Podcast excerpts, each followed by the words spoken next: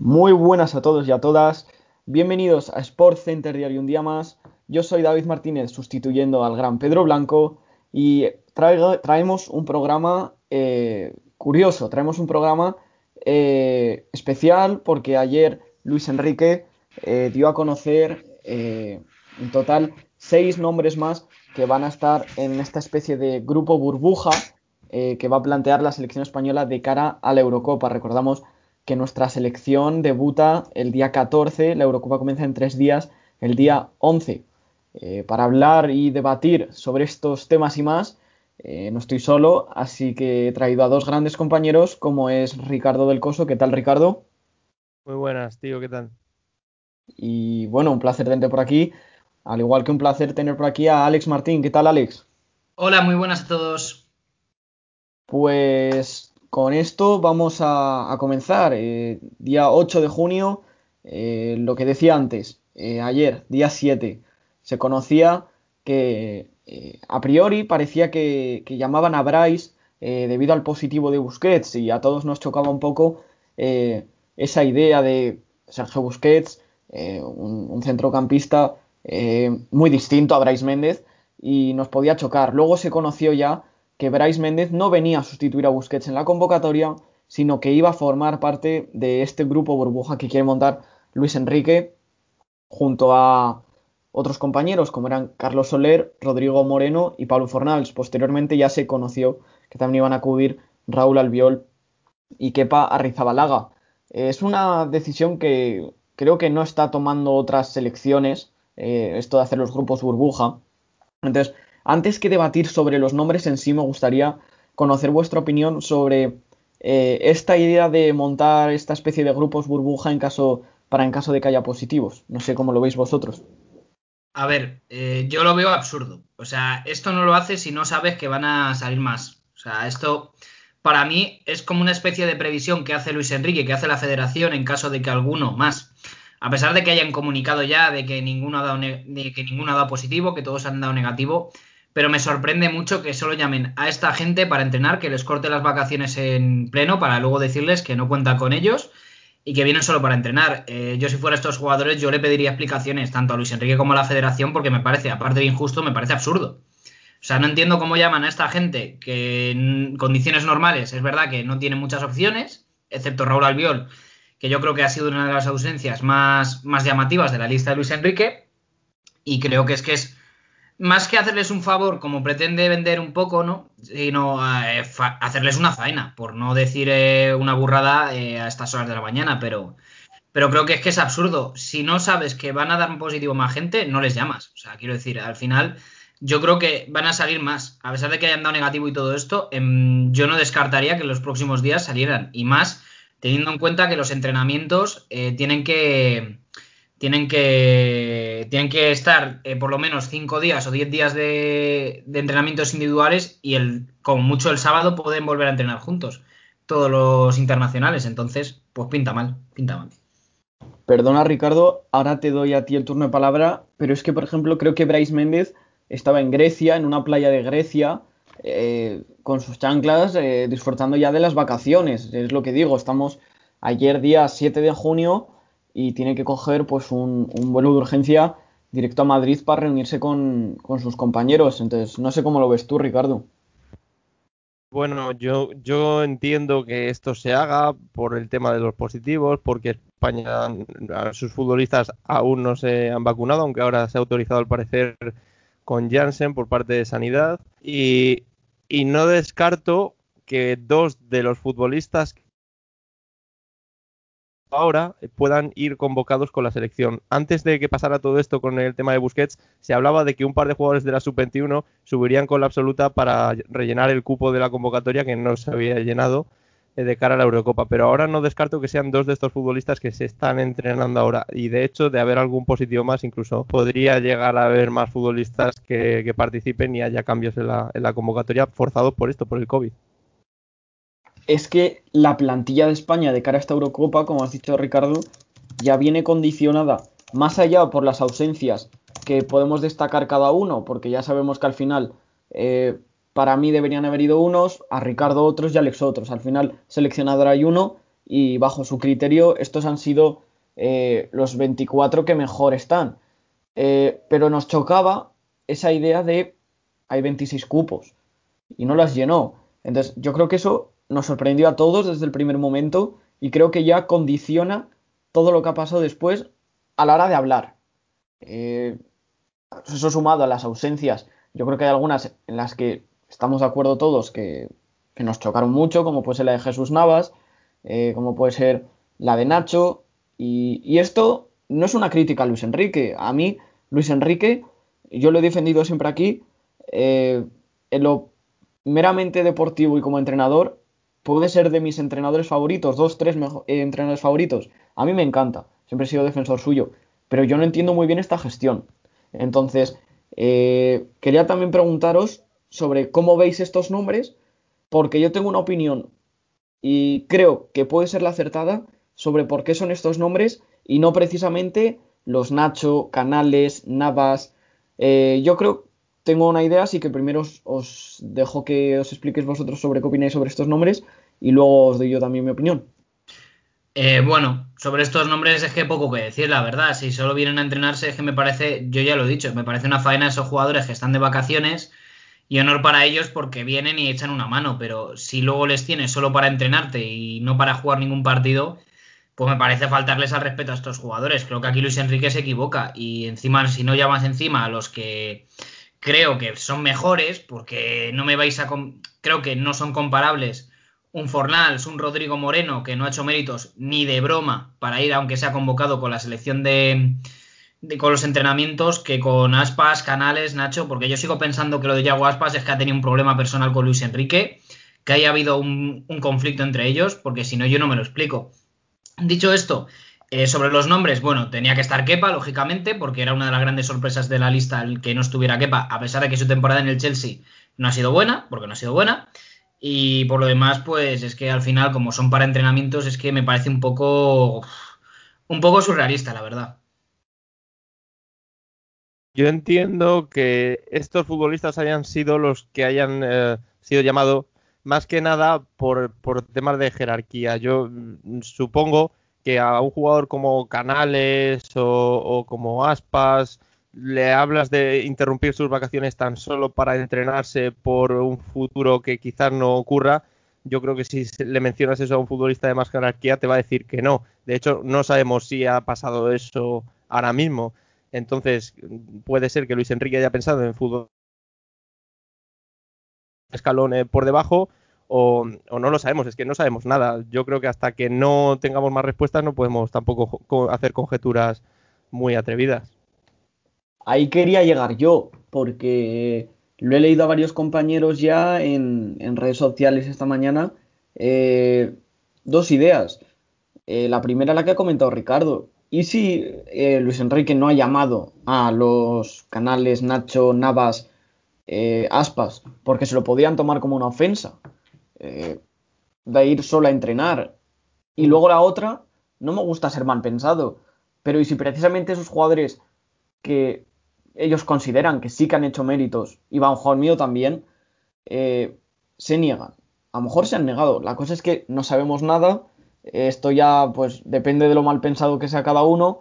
Eh, yo espero y me cuesta creer que gente tan profesional como puede ser, por ejemplo, Yago Aspas, en caso de que le citen para ir a entrenar, yo creo que Yago accedería siempre porque me parece un profesional como la copa de un pino y creo que en ese aspecto no habría problema pero eso pues está ahí, nunca vamos a saber qué, ha pasado y, quedan tres días para que empiece la Eurocopa. El primer partido va a ser un Turquía-Italia y, no sé si os atreveríais a decir eh, ¿cómo, veis a, la selección española después de, este bueno eh, incidente. están las aguas revueltas, eh, la selección pues por plantilla puede ser la peor yo creo que de los últimos años y, la verdad es que no noto mucha ilusión en, la gente que sigue el, fútbol y, que es aficionada de la selección.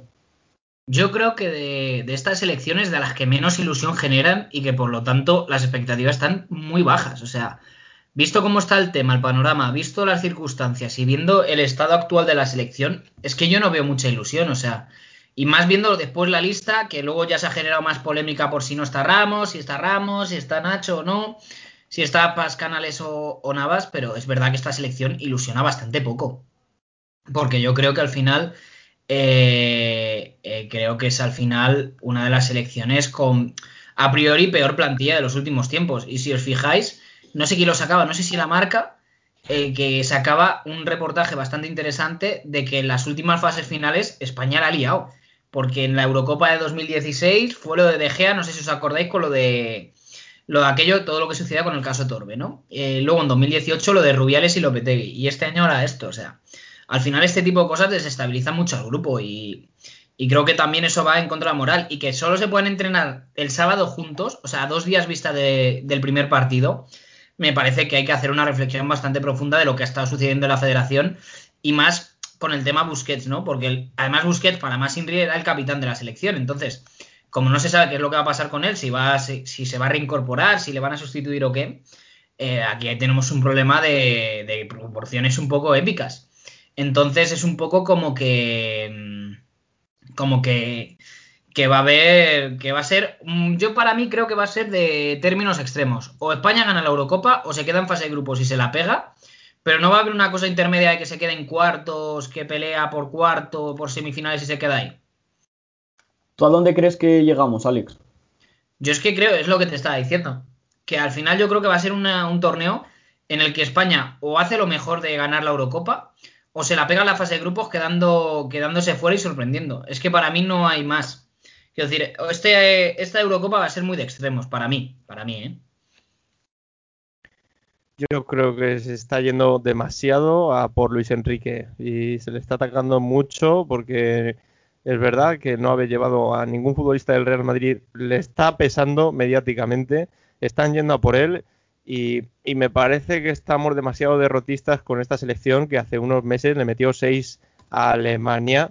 Ha empatado recientemente contra Portugal, no uno, sino dos partidos a cero, que Portugal es una de las máximas candidatas a llevarse el torneo. Yo creo que podemos competir bien, creo que se puede hacer una gran Eurocopa. Sí que es verdad que no tenemos estrellas, no tenemos grandes nombres, pero puede que tengamos un bloque. y lo único que hay que hacer es rezar también, porque porque es complicado ganar la Eurocopa, por supuesto, es complicado incluso hacer un buen papel con la plantilla que tenemos, pero hay que estar expectantes, todo puede pasar. Eh, también es verdad que esta selección fue la misma que estuvo a punto de empatar contra, contra Kosovo, pero le metieron seis a Alemania, esta misma plantilla. Yo creo que hay que confiar. Precisamente, ¿no? Precisamente es lo que tú dices, eh, Ricardo, que al final eh, la selección es muy de extremos, de lo de que casi le tuvo contra las cuerdas Kosovo y tal, y luego capaz de golear a Alemania. Al final yo creo que es un poco una cuestión de todo, de cómo afronta el equipo los partidos, de salir a ganar, porque tienen que salir a ganar. A mí el partido de Portugal no me disgustó para nada, lo único los fallos de cara a puerta, sobre todo de Álvaro Morata, pero dentro de que puedo coincidir con mi compañero en el que quizás está yendo demasiado por Luis Enrique, creo que eh, al ponerse en la coraza de líder está aislando a los jugadores de tanta presión y de tantas críticas, con lo cual es bueno para ellos porque así bunkeriza el vestuario y les tiene protegidos de cara a esos altavoces mediáticos, sobre todo en Madrid, que ya sabemos quiénes somos, quiénes son, porque nos conocemos todos, y eso también quizás sea bueno para la selección de cara a la Eurocopa, porque al ser un perfil más personal, el entrenador, en este caso Luis Enrique, al igual que lo era Mourinho en el Madrid o Guardiola en el Barça, están protegiendo a esos jugadores que a lo mejor no tienen esa presión que puedan tener a lo mejor si tienen un entrenador de un perfil más bajo eh, como podría ser Vicente del Bosque, ¿no? Eh, perdona, tú Ricardo, ¿a, dónde crees que puede llegar la selección en esta Eurocopa? Puede llegar a cualquier lugar, pero hay que tener mucha suerte y, yo creo que tampoco vamos a estar eliminados en fase de grupos. Me parece que pasaremos y, y, de ahí eliminatorias, pues depende, depende de qué selección toque, depende de muchos factores. Pues por aventurarme, yo creo que cuartos semis podría llegar España, pero ganar no, no lo veo. Es que varios puntos. Eh, al final, yo entiendo que la figura de Luis Enrique esté cuestionada. Porque eh, si es verdad que en esta selección no hay eh, ninguna estrella, por así decirlo, para mí ese no es el problema. En 2010 tampoco la había, en 2012 tampoco. Entonces, estamos hablando que el eh, principal fuerte de esta selección eh, en su etapa ganadora era el bloque. ¿Qué pasa? Que si el bloque ahora eh, baja el nivel, pues evidentemente las expectativas y las ilusiones de, la gente baja. pero me parece algo lógico. luego también, pues el futbolista español más en forma esta temporada posiblemente sea Marcos Llorente. Y el que le pone de lateral derecho es Luis Enrique. Entonces, eh, no sé, eh, ahora tenía, por ejemplo, la oportunidad de esos dos cupos que digo, eh, puedes meter a Jesús Navas, que era el mejor lateral derecho español, y puedes subir a Marcos Llorente de interior, y yo creo que ya ahí ya empiezas a marcar las diferencias. Para mí es un tema muy importante el de colocar a Marcos Llorente en, en su posición, porque estamos viendo que ha sido de los mejores futbolistas de la liga de largo. Entonces, el que lo pone ahí es Luis Enrique. Luego yo entiendo que, pues eso, puede tener este tipo de fallos. Eh, luego sí que es verdad que, pues, hay cosas que se le están echando en cara. Que bueno, yo quiero confiar en que si ha llamado a los Sarabia, a los Eric García, a los Diego Llorente, que eso ya, eh, yo imagino que confío en su criterio, confío en que eh, si los ha llamado es por algo, él lo sabe mejor que nadie y, y evidentemente, pues él es el que tiene la palabra y por eso los ha llamado. Entonces, yo confío en eso, en que sabe lo que hace, sabe por qué los ha llamado y, me gustaría, pues, eh, ver esta selección llegar muy lejos. Eh, lo que pasa es que no sé si lo vamos a poder ver porque en 2016 llegó Italia, una Italia eh, que su delantera era Graziano Pelé y Eder y nos mandaron a casa y, teníamos a Piqué, teníamos a Ramos, teníamos a priori mejor selección. Y era una Italia, como digo, en horas bajas. Entonces, eh, yo tampoco me atrevo a, dar, la verdad, un pronóstico porque, pues, como bien ha dicho Alex, pues, o, te pueden ganar la Eurocopa o pueden caer en fase de grupos, pero por otro lado también estoy de acuerdo con Ricardo porque si tuviese que mojarme, yo creo que eh, octavos o cuartos. Tampoco veo que esta selección dé mucho más de sí, eh, pero más que nada porque estamos viendo que, que por plantilla y por calidad muchísimas selecciones nos, pueden arrollar. Ya si queréis comentar algo más de este tema, eh, os dejo una pequeña intervención y si no pasamos al mercado de fichajes. No, yo lo último que voy a decir del tema es lo que dices tú también, David, porque al final hay selecciones mucho más potentes que España, no nos engañemos. Está eh, Portugal que tienes a Diego Jota, a Cristiano, a Bruno Fernández, a Joao Félix, aunque no esté en su mejor momento. Tienes a, Francia que tienes a Kanté, a Mbappé, a Benzema, eh, Alemania, con Havertz, con Cross, con toda esta gente. Es que hay selecciones que si nos pillan en un mal día nos ponen a hacer un roto bien curioso. Entonces, España tiene que mejorar mucho porque tiene que mejorar, esto es así, como todas pero España, al no tener nombres y tener más un perfil más de equipo, más trabajadores, más solidarios, pues quizás es, quizás puede ser la tapada de la Eurocopa y, ahí puede estar nuestras opciones, ¿no? Yo lo último que tengo que decir es que la presión contra la selección, no solo contra la selección deje de ejercerse porque parece que hay medios que en vez de ganar la Eurocopa están deseando que España se la pegue en fase de grupos. Es lo último que quiero aportar. Bueno, pues pasamos con el, mercado de fichajes. Eh, se confirmaba, bueno, eh, se decía más bien que, que Vignaldum al final eh, no iba a llegar a Can Barça. parecía ser que el, el Paris Saint Germain duplicaba o triplicaba el sueldo que le podía ofrecer el, el club Laurana y parece que finalmente va a llegar a la capital francesa. ¿Cómo veis este fichaje teniendo en cuenta, en cuenta que es a coste cero y es un jugador muy, muy bueno, Jorginho Mignaldum? Bueno, creo que para el Paris Saint Germain es un jugador del gusto de Poquetino, según he podido leer, con lo cual me parece un gran fichaje. Pero también te digo, él ha priorizado evidentemente el ser titular, porque según he estado leyendo, eh, lo que le ha diferenciado la oferta del PSG, además del dinero, con la del Barça, es que le han garantizado un puesto de titular. Eso sí, ya veremos si es titular luego en el PSG y si no se arrepiente de no haber ido al Barça, porque el Barça ha hecho muy bien la postura de la puerta que es plantarse. No vamos a entrar en una subasta, no vamos a entrar en una puja, porque eso al final encarece el precio del jugador y de cara al vestuario tampoco es bueno, porque si les están pidiendo que, recortar, que se recorten sus salarios, pues cómo queda el presidente y la junta directiva de cara a un vestuario que diciéndoles que se recorten los sueldos y sin embargo fichan un jugador por el que han entrado en subasta, le van a pagar una millonada. Entonces, yo creo que la Porta está preparando otro fichaje de un medio de centro, porque está claro que tienen pendiente un medio centro. No sé quién será, porque no lo sé. Pero, pero, pero sí que es verdad que yo creo que la postura del Barça en este caso ha sido muy adecuada, no entrando en subastas, porque cuando te metes con un equipo como el PSG o el, o el Manchester City, es que corres el riesgo de eso, de gastarte una millonada por un jugador que a lo mejor luego ni da el rendimiento que, que necesitas, ¿no? Yo la verdad estoy bastante contento de que la operación no haya fructificado, más que nada porque ahora mismo en el Fútbol Club Barcelona ha habido tres incorporaciones, camino de la cuarta, que Depay parece ser que está cerrado, y, antes de, incorporar es dejar salir, porque eh, está pasando una cosa y es que nadie quiere irse del Barcelona, porque tienen unos sueldos desorbitados y están en el Barcelona. Nadie se quiere ir, están todos acomodados a la silla. Y, si le preguntas a Pjanic te va a decir que no se va a ir. Si le preguntas a Coutinho te va a decir que no se va a ir. Y, a menos que venga un equipo, le pague la ficha y se malvenda a esos jugadores, no se van a ir porque no quieren. Y entonces ahí tiene un problema grande eh, la porta porque tiene que conseguir que esos futbolistas salgan antes de pensar en nuevas incorporaciones. Vinaldo al PSG pues le va a venir ya veremos si juega, no juega o cómo lo hace, pero el Barça no necesitaba ahora mismo ese fichaje. A mí en, clave PSG me parece un, buen fichaje teniendo en cuenta que es a coste cero, eh, teniendo en cuenta que es un perfil de jugador que no tiene el PSG.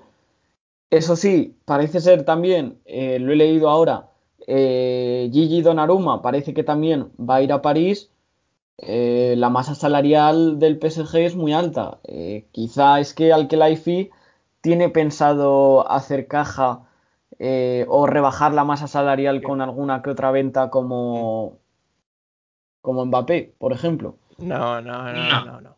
Que va, que va. Ya lo dijo, ya lo dijo Ceferi que, iba a relajar el fair play.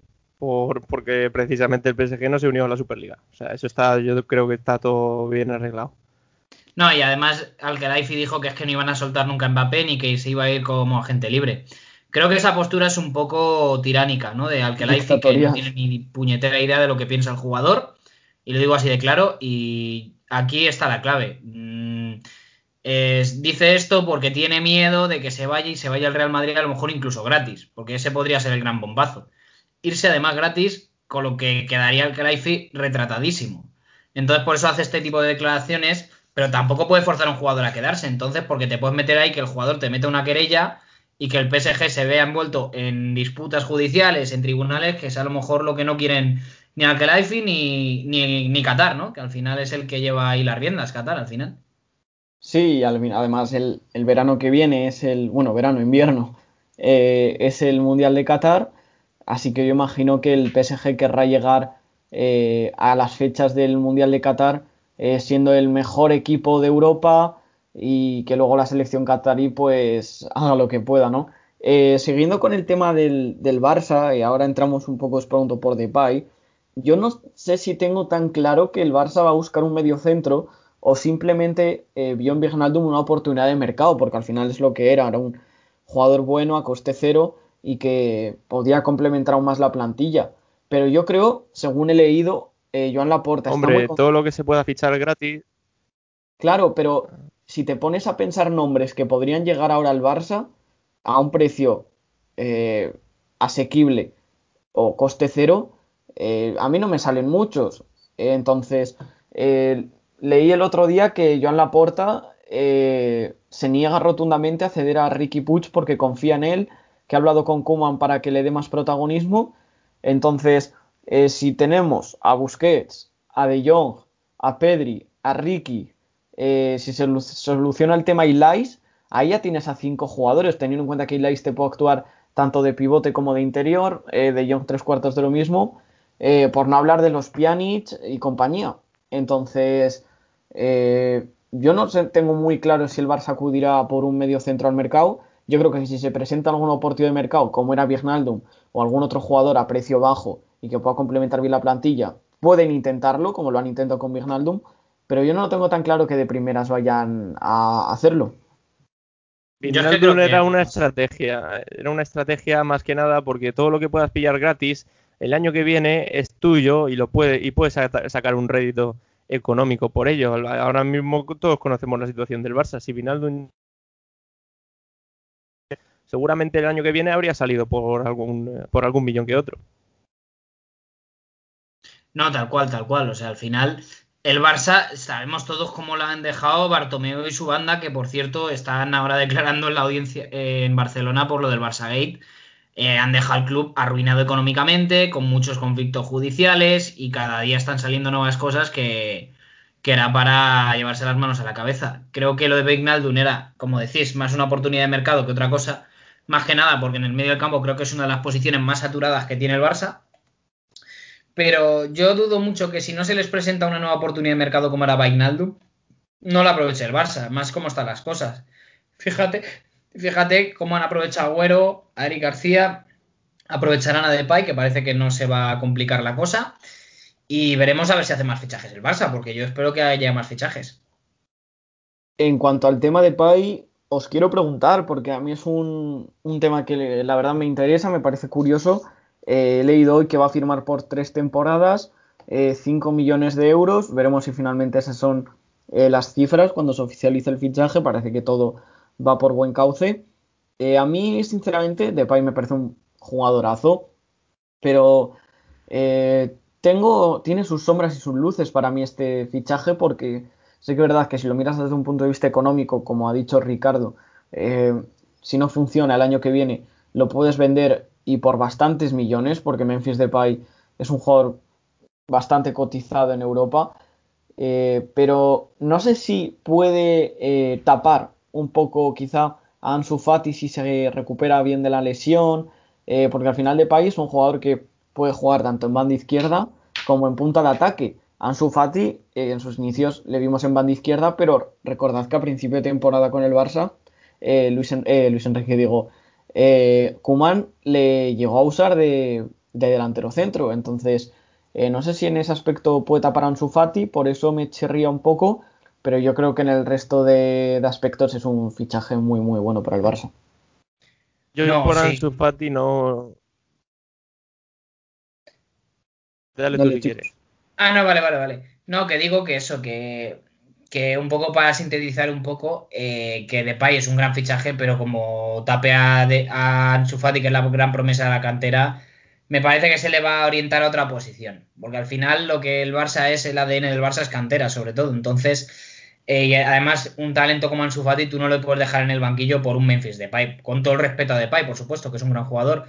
Entonces, mm, veremos a ver qué pasa cuando se recupere Ansu, porque todavía le queda un poco para que estar al 100%, pero, pero yo creo que como repuesto de Ansu Fati puede estar bien eh, Memphis Depay, un tío que además te sirva de refresco para las segundas partes y tal, su velocidad y su puntería, yo creo que al final puede ser claves, ¿no?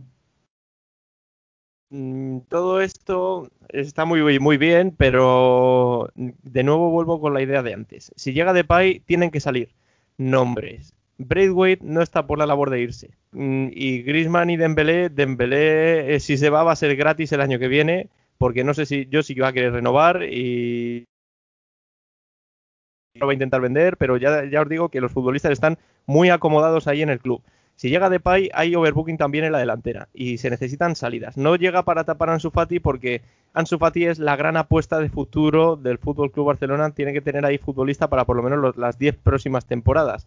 Y sería pegarse un tiro en el pie traer un futbolista para taparlo. Yo creo que van por otro lado los tiros. Yo creo que se va a intentar vender a Griezmann y quizás también a Dembélé. Y Braithwaite, por, por, vamos, por supuesto, se va a ir también. Y con Trincao veremos que tienen que salir muchos nombres. Claro, al final yo creo que principalmente es, el problema, eh, que el, Barça tiene unos sueldos muy altos, como has dicho. Yo creo que la clave eh, para que salgan puede ser quizá eh, un jugador que de normal te cuesta 50 millones y tiene un salario de 10 millones y el club al que le vendes no quiere, no quiere pagarle los 10 millones, eh, pues el Barça en vez de eh, dejárselo por 50, se lo va a tener que vender por 20 para que el club eh, diga, oye, pues en vez de gastarme los 50 el fichaje y los 10 del sueldo, 60 en total, me gasto los 20 del fichaje y los 10 del sueldo y así sí que lo puedo pagar, no sé. Tendrá que buscar unas fórmulas económicas ya en la puerta para ver cómo lo hace porque la verdad es que es, es una situación complicada. No sé si queréis comentar algún fichaje más por encima, que tenemos ya poco tiempo. Eh, por ejemplo, ha salido el rumor de que Saúl puede abandonar también el Atlético de Madrid. Eh, no sé, si queréis comentar alguna así rápidamente y, cerramos, chicos. No, pues lo de Saúl, bueno, parece ser que es verdad, que Saúl quiere, quiere irse, que no está a gusto. Me parece a mí que se equivoca Saúl. Creo que este es el club adecuado en el que puede crecer, pero pero bueno, si trae una buena oferta, pues que el Atleti pues que la plantee, que se la plantee, por lo menos, que la estudie. Si es una oferta que satisface tanto al jugador como al club, yo no veo mal en que se vaya. Creo que es un jugador que ha aportado muchísimo hasta Atleti. Es verdad que en los últimos dos años no ha estado a su mejor nivel, pero, pero si trae una buena oferta y no está a gusto y, como digo, eh, quiere marcharse, tampoco el club le puede forzar a quedarse. Entonces Creo que si, si algún equipo grande. A mí lo que me sorprende es que algún equipo grande esté interesado en Saúl y más visto su rendimiento, que no va a las elecciones desde hace muchísimo, eh, que decía la SER hace unos meses que no tenía ninguna oferta. Ahora me parece muy llamativo que aparezcan de repente eh, la Juve, el Manchester City o equipos así que estén interesados en Saúl, la verdad. Y con 50 millones, dicen. Vamos, eh, o con 40. Es que me parece No, 80 incluso, ¿eh? Bueno, bueno, bueno. Eso es una locura. Y, yo para acabar lo hacer era un apunte sobre el tema de antes de, Mbappé que no he podido. Y, me parece que aquí la postura del PSG es la, más normal del mundo, porque el futbolista firmó un contrato y ese contrato lo quieren hacer cumplir. Luego ya al decir que no va a salir después, bueno, eso hay que verlo. Si no renueva, saldrá. Pero perfectamente Mbappé puede tirarse un año en la grada si no quiere renovar. Y, yo veo capaz al, Paris Saint Germain de hacerlo. Y además eh, el, equipo parisino no tiene ninguna necesidad de vender. Ninguna. Si se va gratis, pues se ha ido gratis. Yo creo que no le hace para ganar dinero ni nada por el estilo. Y, vamos, puede coaccionar perfectamente al, futbolista la temporada que le queda. No haber firmado tanto. Bueno, pues hasta aquí la, tertulia, el programa de hoy, chicos. Eh, un placer, Ricardo. Un placer, David. Y un placer, Alex, también, por supuesto. Un placer, un gusto como siempre. Pues hasta aquí el programa. Vamos a, dejarlo por aquí. Eh, pasen un buen día y, hagan deporte, escuchen Sport Center Diario eh, mañana, de, de lunes a viernes, todos los días a las 3. Así que adiós.